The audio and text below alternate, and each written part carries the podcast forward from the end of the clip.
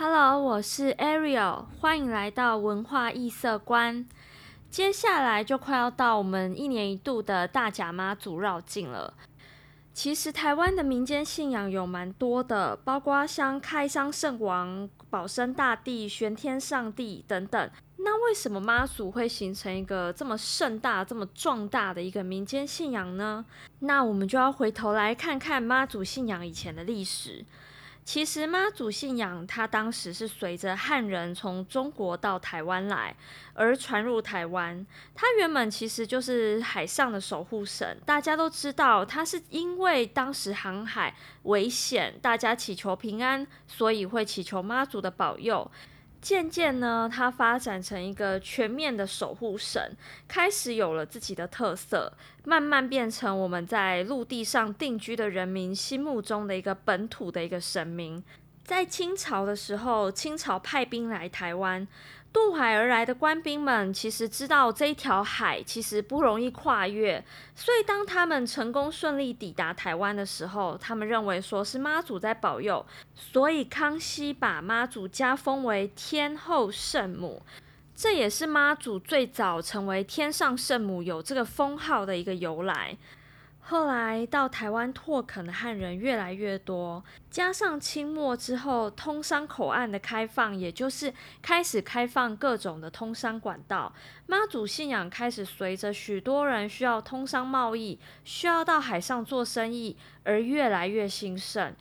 因为除了航海出海捕鱼的人以外，越来越多人开始祈求妈祖的保佑。所以呢，妈祖的这样的一个信仰开始巩固在航海人之外的各行各业里，包括我们刚刚说的商人，还有通商口岸需要靠着沿岸来谋生的人们，以及为了贸易而到海上去进行货运运输的人们和他们的家人，这些人都会开始认为说妈祖是他们的守护神，所以妈祖这个民间信仰就越来越广泛了。渐渐的，因为越来越多人开始信仰妈祖，所以呢，妈祖这个神明开始出现了不同的宗教团体。这有点像是同一个妈祖各自表述，妈祖它是一样的一个信仰，一样的一个形象，但是它开始出现各个县市不同的一个神像，不同的神态，也出现不同的庙。不同的祭祀的地方，像现在的大甲妈祖，还有不同地方的妈祖，每一个妈祖他们都会进行绕境，这就是从那个时候开始演变而来的。其实这个也反映妈祖信仰开始深植在人民的心中。另外，妈祖这个民间信仰也开始出现了一个叫做分香的现象，也就是各个地方的分香子庙，就是不同的妈祖子庙、小庙们会定期到祖庙去进香，到一个有源头的大妈祖庙去进香。例如像基隆的妈祖庙，他们俗称叫做基隆妈。它这个其实就是因为大甲的妈祖庙，很多人会到基隆的码头去工作，为了祈求平安呢，所以到基隆工作的人们，他们会希望说，我们在基隆工作的时候也能够拜妈祖，于是就开始分香。让大甲的妈祖可以有一个分身到基隆去，让人民去进行参拜，让基隆码头那些工人还有到那边工作的人们，可以不需要大费周章、舟车劳顿到大甲去参拜。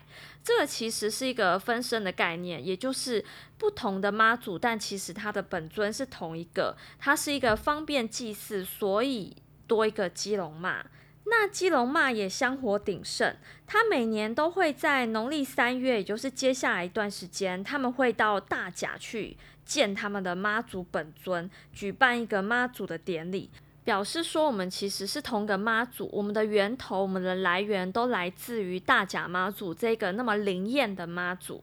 其实除了大甲妈祖以外，还有北港朝天宫，还有鹿港的天后宫，这些其实在祭拜的都是妈祖。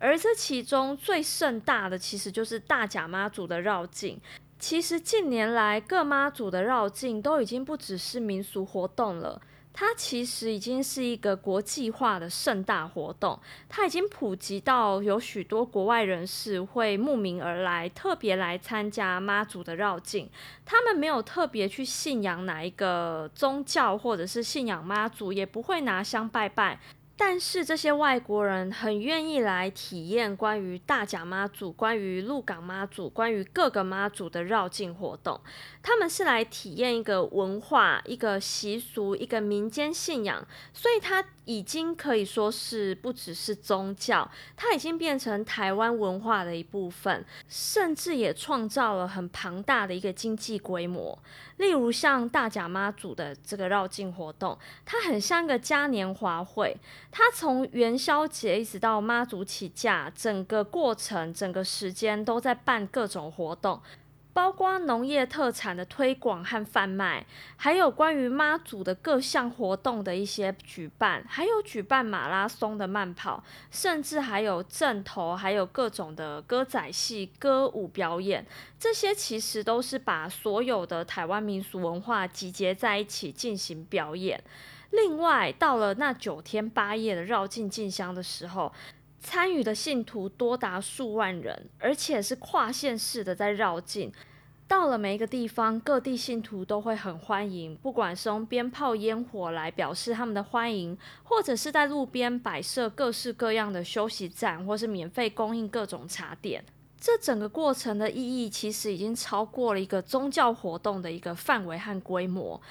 这整个过程，它凝聚了所有不认识的人们的心，只因为大家都在参与绕境，而且整个妈祖绕境好像已经超过了宗教的一个领域，它已经变成一个台湾共有的一个文化特色。有很多人他其实没有特别的去信仰哪一个宗教，但是他们却会相信妈祖，会把妈祖看成是一个嗯非宗教的一个守护神。妈祖这个信仰，他没有去排斥任何的宗教。你不管信仰哪一个宗教，你都可以去相信妈祖的守护的一个力量。我想，也就是因为这个原因，妈祖才会生根在台湾，成为台湾很多人的一个信仰守护神。